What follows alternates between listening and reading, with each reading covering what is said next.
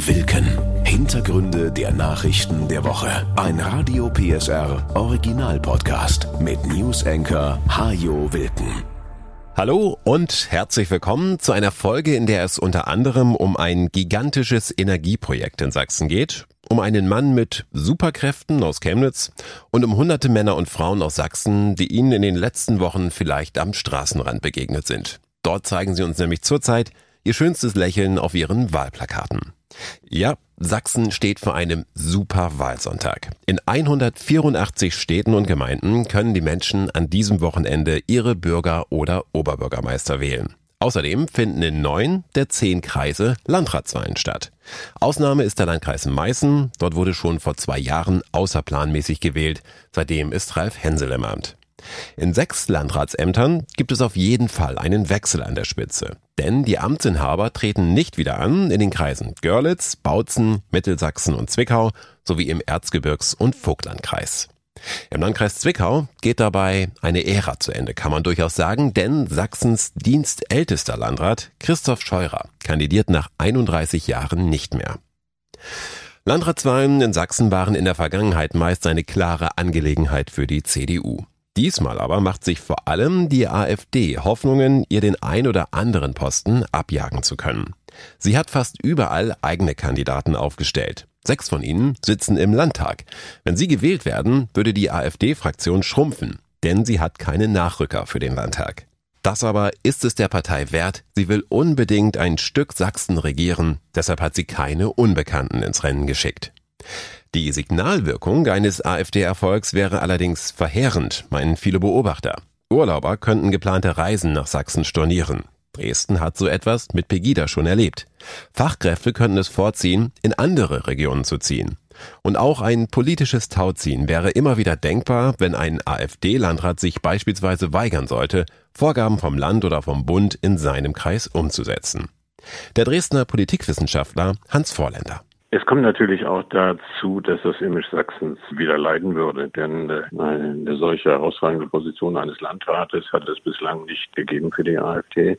Über Sachsen würde wieder diskutiert werden, würde wieder ähm, der Verdacht geäußert werden, dass Sachsen sich zunehmend von den demokratischen Parteien abwendet. Und darüber hinaus, so Vorländer, dürfte ein AfD-Erfolg auch die sächsische CDU gehörig in Unruhe versetzen. Es wird Diskussionen innerhalb der CDU geben. Es wird auch Diskussionen sicherlich geben über die Führungsstärke des Landesvorsitzenden und des Ministerpräsidenten. Und das wird natürlich schon der Auftakt sein für die Diskussionen um die Landtagswahl in 2024.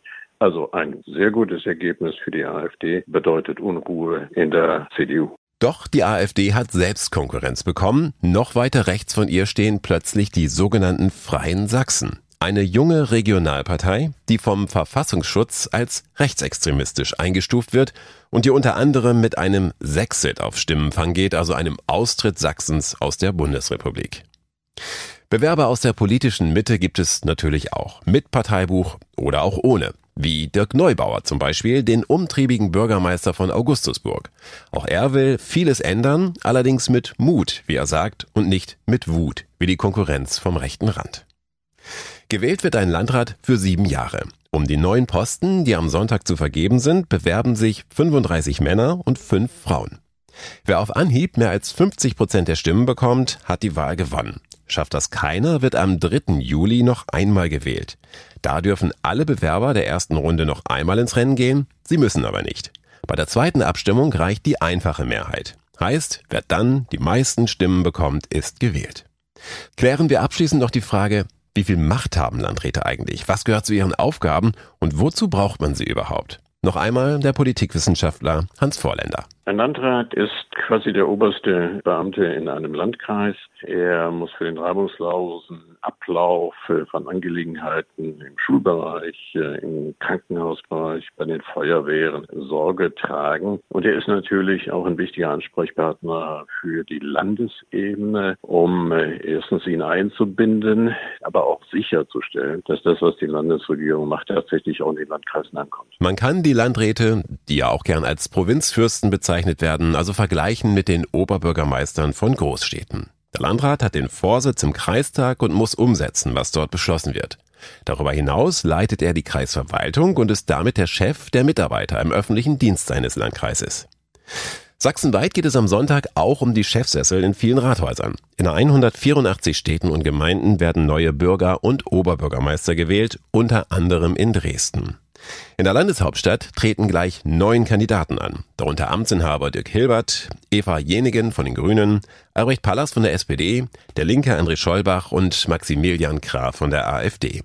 In 72 Orten steht am Sonntag allerdings nur ein Bewerber auf dem Wahlzettel, dort haben sich schlicht keine anderen Kandidaten gefunden.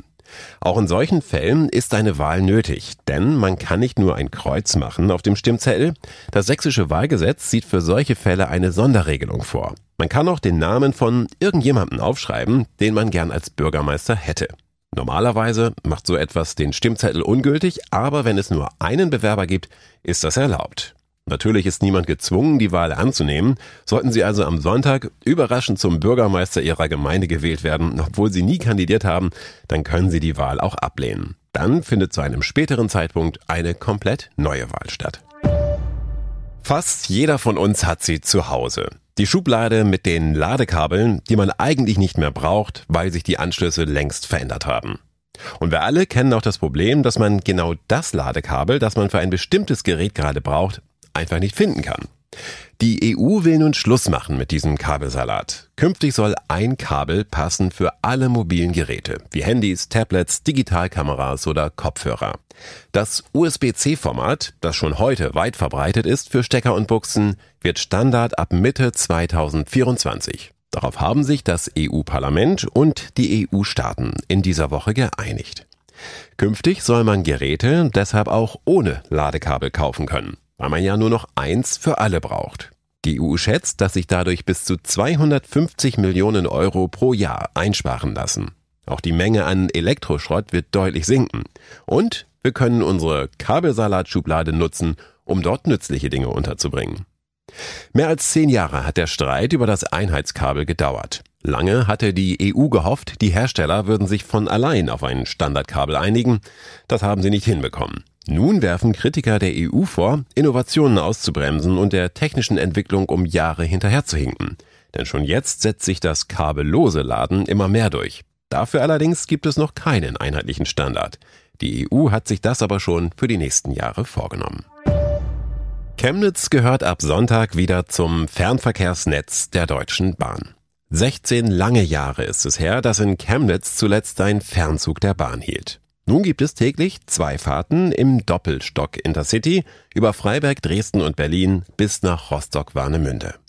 Etwa drei Stunden braucht der Zug bis nach Berlin. Damit ist man zwar auch nicht schneller in der Hauptstadt als bisher mit dem Regionalexpress über Leipzig, dafür muss man dort aber nicht mehr umsteigen. Für Verkehrsminister Martin Dulich ist das durchaus ein Fortschritt. Es gibt ja sehr unterschiedliche Erwartungen, was attraktiver Fernverkehr heißt. Für viele, gerade die Älteren, ist es wichtig, umsteigefrei Ziele erreichen zu können. Für andere ist es eher der Zeitgewinn, die nehmen auch das Umsteigen in Kauf. Und von daher haben wir jetzt mehrere Optionen. Die einen, die schneller umsteigen wollen, über Leipzig fahren und die anderen, die sagen, wir wollen jetzt den Fernverkehr nach Berlin, nach Rostock nutzen, haben jetzt die direkte Anbindung, ohne dass sie aussteigen müssen. Eine Direktverbindung etwa über Riesa hätte die Fahrzeit nach Berlin Berlin um 45 Minuten verkürzen können.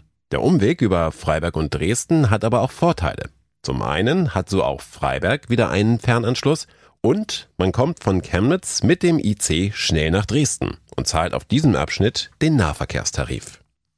Dass nur zwei Züge täglich in beide Richtungen fahren, ärgert die Bahninitiative Chemnitz. Wir brauchen mehr als das, heißt es dort, nämlich regelmäßige, häufige und zuverlässige Verbindungen.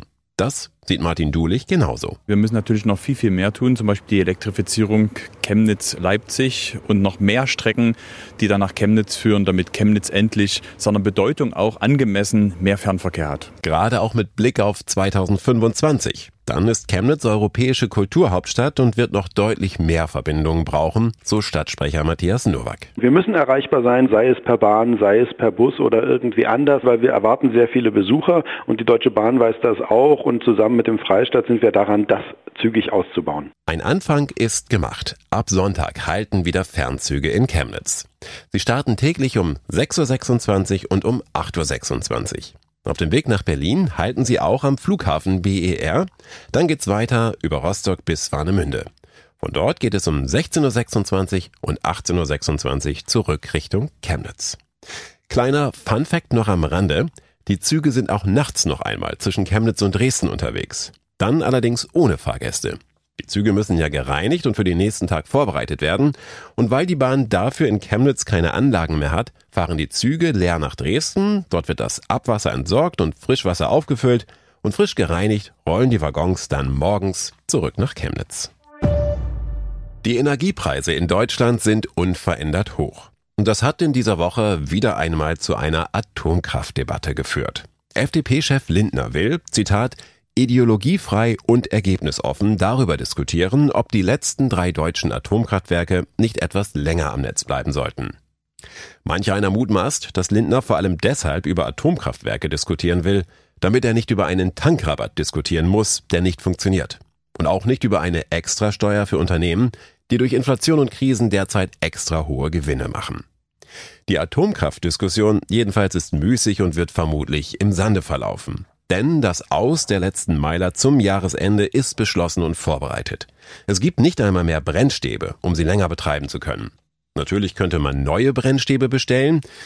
Die sind aber noch schwerer zu bekommen als Mehl, Nudeln oder Sonnenblumenöl zuletzt im Supermarkt. Die Lieferzeit beträgt ein Jahr bis 15 Monate und dann kommen sie möglicherweise noch aus Russland.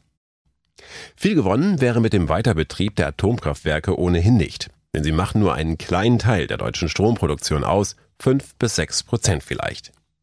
Die Energiewirtschaft selbst hat nach dem langen Hin und Her um den Atomausstieg auch keine Lust mehr, noch mehr Energie in dieses Thema zu stecken. Sie setzt inzwischen auf die Erneuerbaren.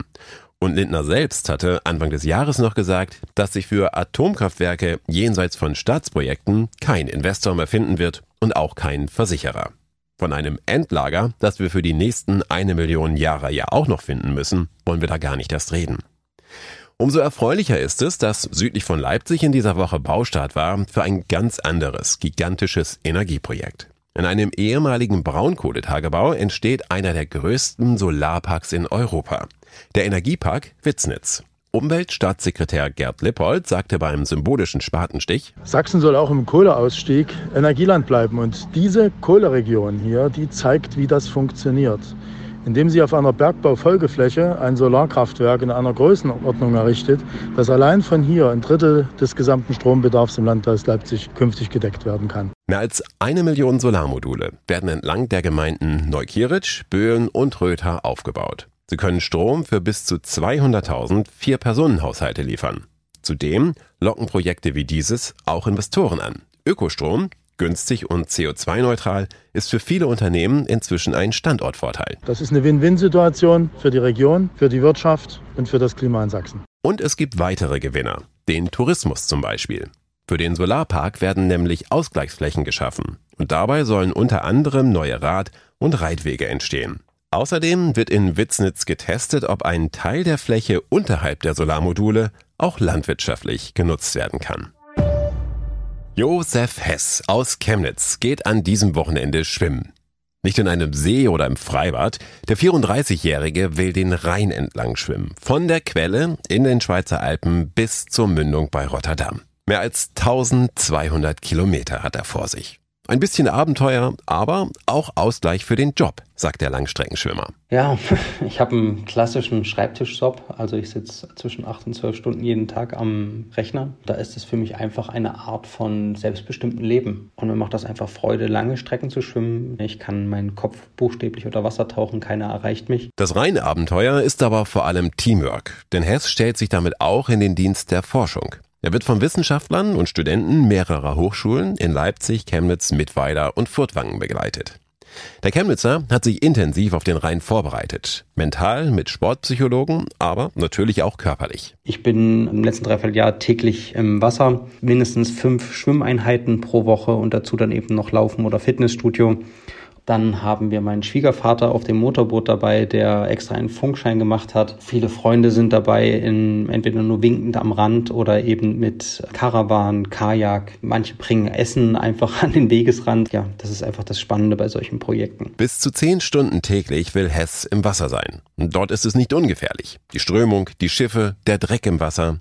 Aber der Chemnitzer kennt das schon. Vor fünf Jahren ist er den deutschen Teil der Elbe entlang geschwommen, von Bad Schandau bis Hamburg. Er hat die Straße von Gibraltar durchquert und von Sardinien nach Korsika hat er es ebenfalls geschafft. Die größten Herausforderungen diesmal also es gibt ja drei verschiedene Bereiche, in die man den Rhein einteilen kann. Das eine ist der Alpenrhein mit 7, 8, 9 Grad kaltem Wasser und Wildwasserabschnitten. Das nächste ist der strömungsfreie Bodensee, zwar wunderschön, aber eben strömungsfrei. Und dann hat man natürlich die teilweise sehr dreckige und viel befahrene Schifffahrtsstraße. Zuzüglich dann eben noch Hoch- und Flachwasser und vielleicht eine Krankheit, also Magen-Darm, Ohrenentzündung. Wir drücken eigentlich im gesamten Team die Daumen, dass jetzt kein Hochwasser oder ähnliches kommt. Der Schwimmer aus Chemnitz ist nicht der Erste, der sich den Rhein vorgenommen hat. In 25 Tagen hat es aber noch kein Schwimmer von der Quelle bis zur Mündung geschafft. Online und bei Instagram kann man Josef Hess dabei in den nächsten Wochen begleiten. Außerdem drehen Studenten der Hochschule Mittweida einen Dokumentarfilm über das Projekt. Zum Schluss noch eine gute Nachricht aus dieser Woche. Deutschland hat im letzten Jahr deutlich weniger Plastikmüll in andere Länder ausgeführt. Knapp 770.000 Tonnen waren es, nur noch halb so viel wie vor zehn Jahren. Damals waren es noch fast 1,5 Millionen Tonnen. Und wenn Sie sich diese Zahl und noch eine andere zum Thema Kunststoff merken, dann können Sie damit mächtig Eindruck machen bei passender Gelegenheit. Unser Angeberwissen für diese Folge. 1,5 Millionen Tonnen Kunststoff. So viel wurde nämlich in den 50er Jahren weltweit innerhalb eines Jahres produziert. Heute sind wir fast bei anderthalb Millionen Tonnen pro Tag. Ein Großteil davon landet dann in unserer Umwelt und in den Meeren und damit schließlich wieder bei uns auf dem Teller. Eine WWF-Studie hat ergeben, dass jeder von uns etwa 5 Gramm Mikroplastik pro Woche zu sich nimmt. 5 Gramm? Das entspricht dem Gewicht einer Kreditkarte. Das war Wilken. Hintergründe der Nachrichten der Woche mit Newsenker Hajo Wilken. Dieser Radio PSR Original Podcast ist eine Produktion von Regiocast, deutsches Radiounternehmen.